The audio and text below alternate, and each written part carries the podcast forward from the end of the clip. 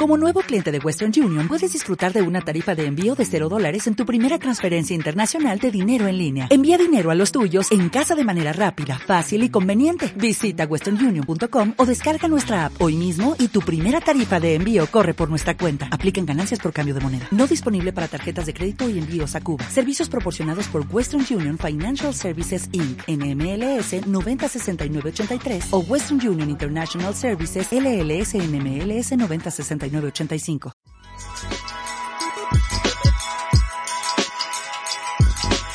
Estás escuchando Sí, el podcast de Somos Innovación. Acompáñanos a explorar cómo, a través de soluciones innovadoras, los latinoamericanos vamos a mejorar nuestras vidas. El futuro llama. Hola, soy Federico Fernández. Bienvenidos a un nuevo episodio de Sí, el podcast de Somos Innovación. Hoy les traemos la segunda parte de la charla que mantuve con Paul Rosillón Ruiz. Conversamos acerca de la cuarta revolución industrial, su impacto en el mundo del trabajo y las nuevas reglas que se vienen tanto para el presente como para el futuro. En la descripción del episodio pueden encontrar información acerca de Paul y cómo contactarlo en redes.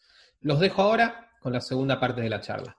Ahora, digamos, hablando con eh, el Paul, que es la persona que está en el mundo corporativo, que está en el día a día quería leerte dos citas y hacerte una, pregunta. La primera viene de, las dos vienen de tu texto caracterizando los escenarios de la cuarta revolución industrial. Una es de Peter Drucker, a quien mencionaste hace un rato al principio de nuestra charla, y es la siguiente. Drucker, aparentemente al final, muy cerca del, del final de su vida, dijo lo, aparentemente no, perdón, dijo lo siguiente. Eh, el gran desafío de nuestro tiempo es adaptar el modelo de liderazgo, dirección y gerencia de nuestras organizaciones a la complejidad de la sociedad postindustrial. Más adelante en tu texto vos decís lo siguiente, la nueva estrategia de capital humano es diseñar y ensamblar procesos humanos con procesos digitales. Correcto. Entonces, la pregunta es, ¿Qué características para vos tiene que tener la gestión de talento humano en esta nueva economía que vivimos? Eh, fíjate, este es un tema en el que yo he estado conversando reiterativamente por razones obvias en estos últimos tiempos, sobre todo porque desde que comenzamos con lo de la, pandemia, eh, con lo de la pandemia, todo esto de los webinars, de los eventos virtuales y las conferencias, eh, bueno, es, el pan nuestro de cada día y obviamente eh, estos, estos son temas importantes, ¿no? Eh, fíjate, la gestión de capital humano se va a transformar radicalmente. Yo le digo a los colegas, y no a los colegas, porque hay una, hay una gran diferencia en este momento. El tema de, de gerenciar personas ya no es un tema de una disciplina o de un área lo más importante ahora para la organización es la gestión de personas.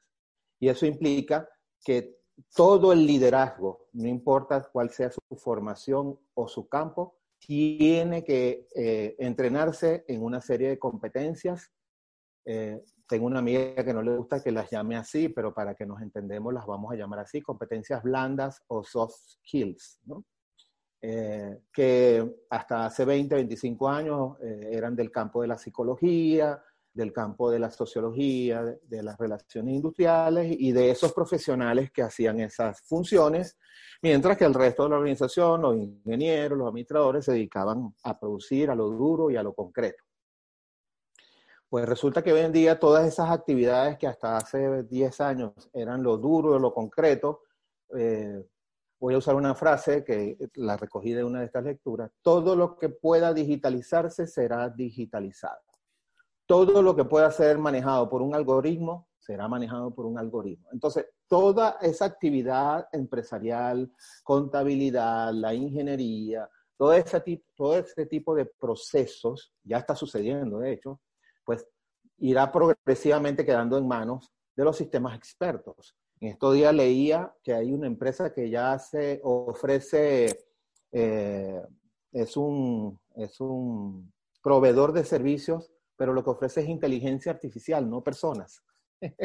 O sea, tú contratas el programa o, o parece que la empresa es algo así como que dígame cuál es su menú de know-how eh, que quiere para ese cargo y entonces te preparan un, una, un paquete de, con base en inteligencia artificial. Entonces, como si estuvieras contratando un ingeniero especializado en automatización de procesos, ¿verdad? Bueno, pues, simplemente, pues me imagino que es una serie de programas que ya a través de inteligencia artificial pueden hacer ese tipo de cosas. Ahora, ¿por qué es tan fascinante, como lo decía la, semana pasada en una conferencia, este tema? Si, los profesionales que estuvieron en el área saben mirar adecuadamente, porque sin duda, por lo menos en los tiempos por venir a corto plazo, eh, los profesionales que tienen esas competencias de la psicología y el desarrollo organizacional deberían tener el coaching mismo como herramienta de liderazgo deberían ser herramientas eh, habilitadoras eh, para que las organizaciones puedan transitar hacia un mundo en donde lo que va a ser más importante es la colaboración, la socialización, la innovación, que ya sale de ser un tema sofisticado de la gente de investigación y desarrollo o de mercadeo para convertirse en una competencia eh, yo decía en estos días, mira, ahora es saber leer, escribir e innovar. Son, eh, ah, entonces, en las escuelas, en la educación básica primaria de los primeros años, habrá que enseñarnos a leer, a escribir y nos deberán enseñar a, cómo crear, eh, cómo generar pensamiento innovador, ¿no? Los niños son expertos en eso, ¿no? Eh, y la certeza eh, eh, eh, una educación basada en, la certeza es la que nos va haciendo que perdamos esa plasticidad, ¿verdad? Y esa posibilidad de mirar siempre de manera diferente. Por eso es que Joal Harari dice que abandona la certeza, pero busca claridad. Entonces, en tiempo necesitamos buscar claridad y por eso que yo decía que es importante escuchar y oír y buscar información de todas las miradas, pero no basar, no aferrarse a dogmas y a formas eh, preconcebidas de entender esto, porque en este momento, como dijo Thomas Kuhn, cuando un paradigma cambia, todo vuelve a cero. ¿Qué es lo que pasó con uno de los grandes efectos de la pandemia? Que la pandemia nos reseteó. De hecho, lo llaman el gran reseteo, ¿verdad?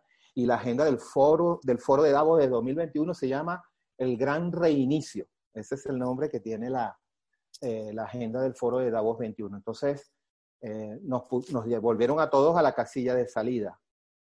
Tenemos que entender que no hay dogmas, no hay certeza, hay que buscar claridad porque la claridad no disminuye la complejidad, pero nos ayuda a, a reducir incertidumbre. ¿Dónde va a estar entonces el foco de la gestión empresarial? En la gestión de las emociones, en la, eh, innovar y, crear es como componer una canción. Entonces, imaginemos a un músico, el músico te dice, no, es que fue en un momento de inspiración, en un, momento de melancolía que se me ocurrió y me vinieron estos, estas notas. Bueno, entonces, como, comprenderé, como comprenderán, el mundo de las organizaciones basadas en la innovación no es no es el mundo de las órdenes, no es el mundo del trabajo preconcebido, sino todo lo contrario eh, Jobs tiene una frase famosísima que yo uso en, mi material que dice, nosotros no contratamos gente inteligente para decirle lo que tienen que hacer. Nosotros contratamos gente inteligente para que nos digan qué es lo que tenemos que hacer. Entonces, bueno, eh, eh, porque este es el otro gran disruptor, no es un disruptor tecnológico, pero es disruptor que es el 75% de la población económicamente activa en este momento ya pertenece a lo que se llama la generación digital, los millennials y, y las generaciones posteriores que están, que están viniendo. Y esa generación ya viene con la tecnología instalada. Eh, son generaciones que eh, se formaron, aprendieron primero a manejar un, un componente tecnológico que a leer y que a escribir, de hecho, por cierto, hay una anécdota de que los japoneses para eliminar los manuales están viendo cómo los niños aprenden a manejar los, los, artefactos para entonces desarrollar manuales, pero a partir de esa lógica. Yo no sé si te pasa a ti, pero yo nunca me leí un manual de esto. Siempre compraba el, el, artículo y inmediatamente me ponía a tratar de hacerlo funcionar sin leer el manual. Pues bien, entonces la educación sin duda va a ser uno de los grandes, eh, siempre lo ha sido, pero en este momento eh, va a ser fundamental. Eh, se dice que las competencias van, tienen ciclo de vida. Antes uno estudiaba una carrera y hacía una carrera de por vida. Hoy en día se ha, llegado a afirmar que, y acaba de, darse el famoso evento este de el futuro de la educación que hace Telefónica desde hace ya creo que tres o cuatro años en España, en donde, bueno, tú tienes que estar actualizando permanentemente tus competencias si no puedes quedar rápidamente obsoleto. Eh, la, la, titularidad, salvo algunas excepciones, pues parece que también va a dejar de ser algo poco relevante. Es decir, eh, es más importante ser competente que tener un título aunque me imagino que habrán algunas disciplinas como la medicina o la propia ingeniería, pero habrá que ver, ¿verdad? Porque ya hay robots que operan y este tipo de cosas, ¿no? Entonces, eh, ¿a qué se va a dedicar la gerencia de las próximas organizaciones? A gerenciar la emocionalidad. Por eso es que se está hablando y se le está dando tanta importancia a esto de la experiencia del empleado, y eh, este tipo de procesos gerenciales basados en la emoción, porque ahí es donde está la base de la innovación, la base del compromiso, la base del compartir, este, que, bueno, hasta hace quizás 20, 25 años no era el, el ambiente organizacional eh, que conocimos, que, que nos vino del paradigma de la división funcional del trabajo. Esto es un paradigma Creo que el principal desafío, aunque como todo impuesto como fue la pandemia, pero abandonar un paradigma de cómo hacer las cosas que vivió durante 60, 70 años, no, no es sencillo, ¿no? Sin embargo, pareciera que, que esto que llaman la, la causalidad y no la casualidad de que la pandemia ocurriera en un momento en donde ya hay una gran cantidad de población digital eh, ha hecho que sea... ¿Tú te imaginas que esto hubiera ocurrido hace 20 años donde no estaban las plataformas? Eh, hubiera sido tremendo, tremendo. El caos económico hubiera sido tremendo. Entonces, bueno, tú sabes, hay quien dice que, que el planeta eh, es el que ha causado, ¿verdad? El planeta, el planeta Tierra, emulando a tu coterránea Mafalda, dijo, paren el mundo que me quiero, que me quiero detener bueno, y para nadie, nadie puede negar pues que aquí, por ejemplo, yo que vivo en Caracas, que el valle de Caracas vivía, tú ya a las 2, 3 de la tarde veías la, la, la el smog flotando, hoy en día eso no, no se ve, las noches son totalmente despejadas, este, y el clima ha refrescado bastante. O sea, son cosas que es evidente que, que están allí. Pero las empresas van a ser por encima de todo mucho más humanas, definitivamente. Y entonces aquel paradigma, no sé si tú recordarás, ¿qué estudios? Ciencias o humanidades. No, para humanidades se van los que no les gusta la matemática o los que son menos inteligentes.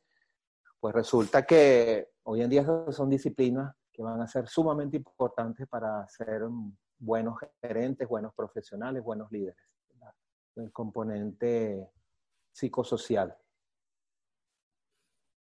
Y bueno, mencionabas que estabas en, Caracas, Paul, y para, para, ir cerrando la entrevista, que no te quiero robar toda tu mañana, quería, digamos, sacarte un poquito del tema y, digamos, de estos temas tan, tan interesantes y tan gratos que estábamos mencionando, y preguntarte, teniendo la posibilidad de, de que estés con nosotros ahora un rato, sos venezolano, estás en Caracas, cómo está la situación en, Venezuela, qué perspectivas tenés, cuál es tu, digamos, tu, evaluación de, lo que está pasando en Venezuela y qué perspectivas para el futuro tenés. Eh, eh, es, eh, es, muy... O sea, lo que pasa es que quiero, quiero comentar y compartir algo que vaya más allá del simple, tú sabes, ¿no? Debate eh, sobre todo porque, bueno, tu programa es escuchado en otras latitudes y, mm, bueno, la situación nuestra es sumamente difícil. Aquí están ocurriendo cosas difíciles de explicar, como es el hecho de que el país con las mayores reservas de petróleo del mundo no tiene gasolina, no tiene, no tiene gas doméstico. Eh, hay una gran parte de la población que está cocinando a leña. Eh, increíble, ¿no? En pleno... Bueno, no es que sea en pleno siglo XXI, sino que es una paradoja porque este llegó a ser un país que en, algún momento fue el primer productor de petróleo del mundo, en algún momento llegó a tener la, la moneda más dura del planeta, ¿verdad? En los años 50 incluso el bolívar se revaluó frente al dólar. Este, así de, de, dura era la economía en su momento. Y hoy en día estaba escuchando, estaba escuchando en una reunión de empresarios el viernes en la tarde que el salario promedio en el sector privado es de 35 dólares mensuales.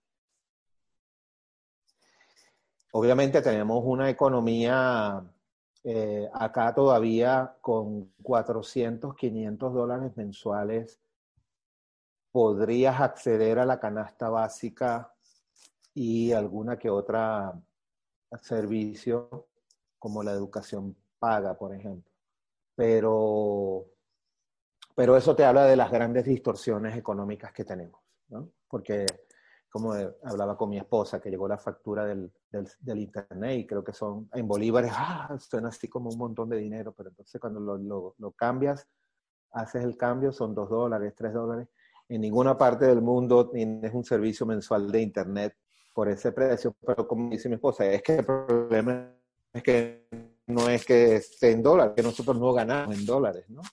Y entonces, por supuesto, se hace general, eh, Venezuela es un país que tiene una economía eh, totalmente eh, colapsada.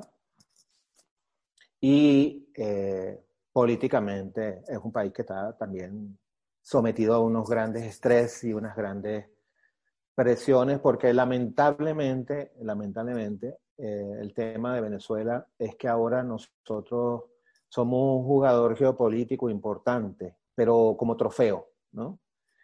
Eh, eh, lamentablemente en esto de, buscarnos los aliados que quizás no eran los que una cultura occidental debió haber eh, elegido, pero más allá de eso, la dinámica política que venimos, en la que venimos hace ya casi 20 años, nos metió en una confrontación y en una, en una pugna global entonces acá tenemos, por ejemplo, jugadores como China, como Rusia, y ahora también está jugando muy fuerte Irán, que han hecho inversiones eh, y tienen ahora, vamos a llamar así, intereses económicos, aunque en realidad son más bien intereses geopolíticos.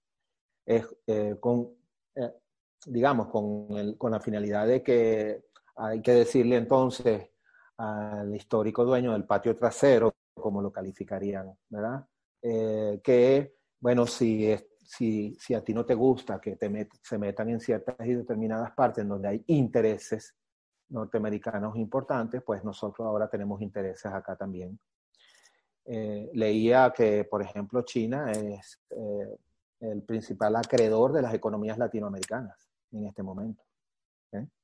Y entonces, como los tiempos de la geopolítica a, ese nivel eh, son, no son los tiempos cronológicos ni son los tiempos de nuestras economías, uno no se da cuenta, pero eso ha venido sucediendo y ha, ha venido sucediendo como estrategia, ¿no? O sea, eh, Rusia más como, como un provocador del, del, del juego eh, en, su, en su en su necesidad de volver a, ser un jugador geopolítico importante a nivel global.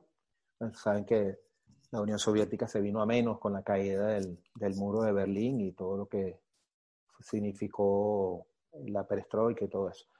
Em, pero bueno, Rusia no, no ha logrado ser un jugador económico importante, sí lo es obviamente en el plano militar. China se ha convertido sin duda en una potencia y bueno, todos sabemos que esta gran guerra que hay por el dominio de la tecnología entre China y Estados Unidos tiene que ver con eso. O sea, quien domine el 5G, quien domine la, computación cuántica, quien domine esas tecnologías en esta nueva era en donde eh, la inteligencia artificial y el manejo del dato es el, activo, pues estamos hablando de, de el dominio económico, ¿no? En su concepción más amplia. Entonces, bueno, nosotros estamos allí, en medio de ese, de ese gran problema, eh, como eh, jugando el papel del dicho de que cuando pelean los elefantes, quien sufre es la hierba, ¿no? Eh, bueno, nosotros somos la hierba y como te, como te estaba diciendo, creo que antes de que comenzara el programa, son problemas demasiado grandes, ¿no? Entonces yo yo, yo, yo sí lo sigo porque creo que no se entiende el problema local doméstico si no se entiende el problema global y no el problema político, sino geopolítico, que incluye todo el tema de la transformación tecnológica y todo lo que está ocurriendo, porque y vamos a ir cerrando por donde comenzamos, sin duda, estamos frente a otro gran momento de disrupción, con, del, hay un gran cambio del paradigma tecnoeconómico, sin duda. Uh, sin embargo, los estudiosos de esta cuarta agregan y califican a este periodo de antropoceno. Es decir, que los estudiosos de la transformación dicen que estamos entrando en una nueva era de la humanidad caracterizada por primera vez por ser el hombre el que genera el cambio en el comportamiento de la naturaleza. Y por eso es que se le está llamando antropoceno. O sea, antes desaparecía la especie, un meteorito acabó con los dinosaurios, en fin, antes siempre era un, una glaciación, una era de hielo, en fin, era un fenómeno de transformación de los ajustes, un cambio en la civilización. Ahora tenemos cambio climático y toda esa cantidad de problemas que son generados por la acción de, del ser humano. Entonces, están esos dos elementos ya viéndolo en el más amplio contexto, que es la disrupción, el cambio del paradigma tecnoeconómico y todos los efectos que está generando lo que fue la economía industrial eh, en, en, el cambio climático. Por eso que vemos presiones tan grandes con estos temas de eh, sustentabilidad y sostenibilidad. Eh, mira, nosotros como país este, somos una ficha, realmente no tenemos más allá que ese rol. ¿Y cómo estoy yo en, en medio de ese, de ese proceso? Bueno, como, como, como, como lo podrán ver, como lo puedes apreciar, dedicado a estudiar y a entender todo esto. Obviamente las plataformas permiten ir más allá de, de, la frontera física y, e interactuar en espacios. Eh, yo le digo a la gente, es la, Zoom es la oficina, ¿no? Yo digo, mira, no es correcto hablar de home office porque tú no trabajas desde tu casa, tú trabajas en la plataforma, no importa dónde tú estés. ¿okay? Y además, si estoy en Starbucks y me puedo conectar, trabajo desde Starbucks. Entonces, la, la, la, oficina es la plataforma, no es el sitio físico. Entonces, bueno, como ahora las plataformas te permiten estar y conectarte, eh, obviamente eso...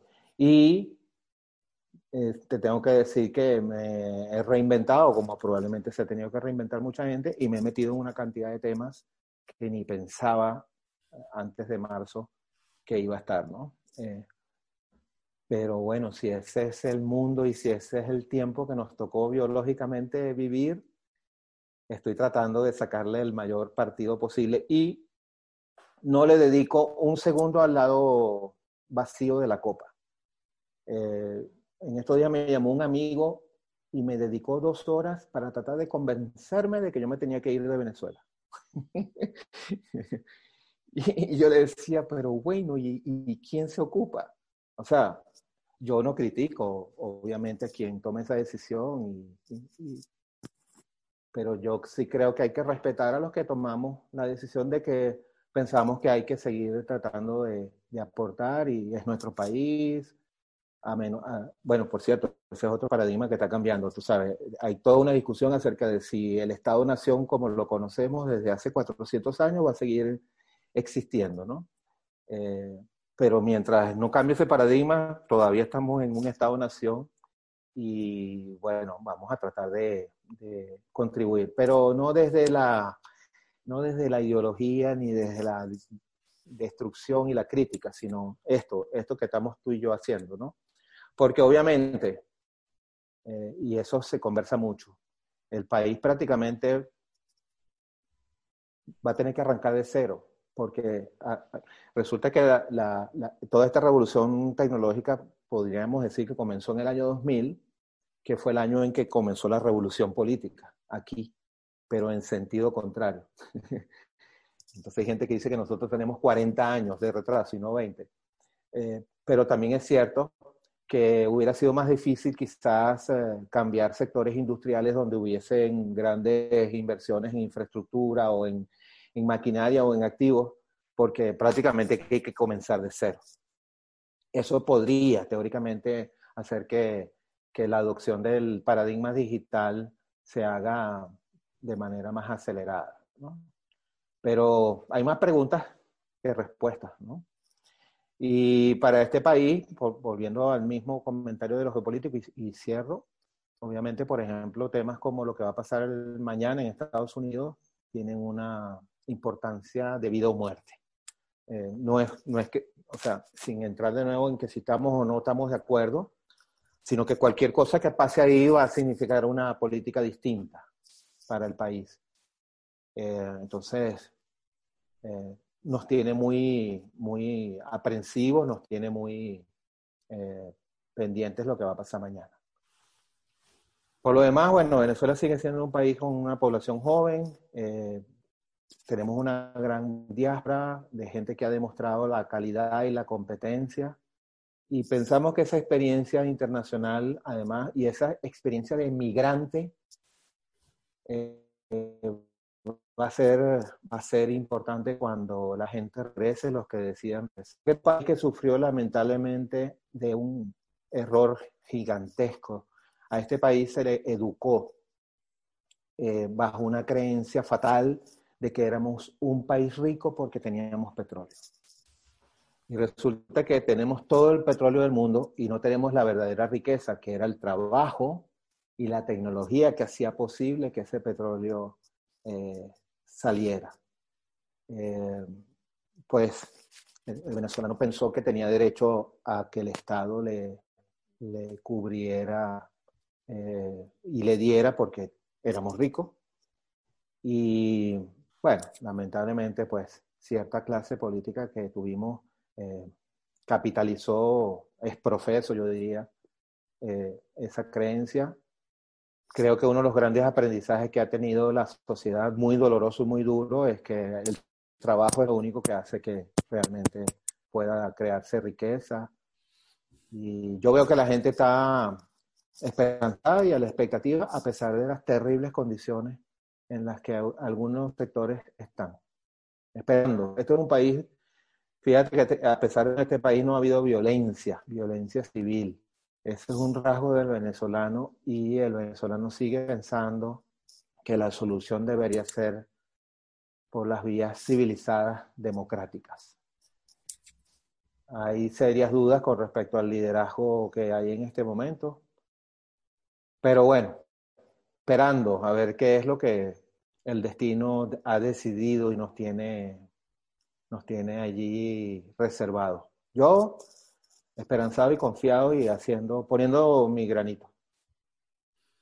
Seguro, seguro que sí, Paul. Y bueno, te, te, agradezco muchísimo tu tiempo. Ojalá tengamos la oportunidad de conversar más adelante para seguir charlando de estos temas, de tecnología, de, de, de los cambios en el mundo laboral. Y bueno, a cada uno de, que, de, los que nos escuchó, muchísimas gracias. No olviden suscribirse al podcast a través de cualquier plataforma que, que utilicen para, para, escucharlos. Y nos encontramos en el próximo episodio de Sí, el podcast de Somos Innovación. Sí es el podcast de Somos Innovación. Visita somosinnovación.lat para suscribirte. Y no olvides compartir este episodio a través de tus redes.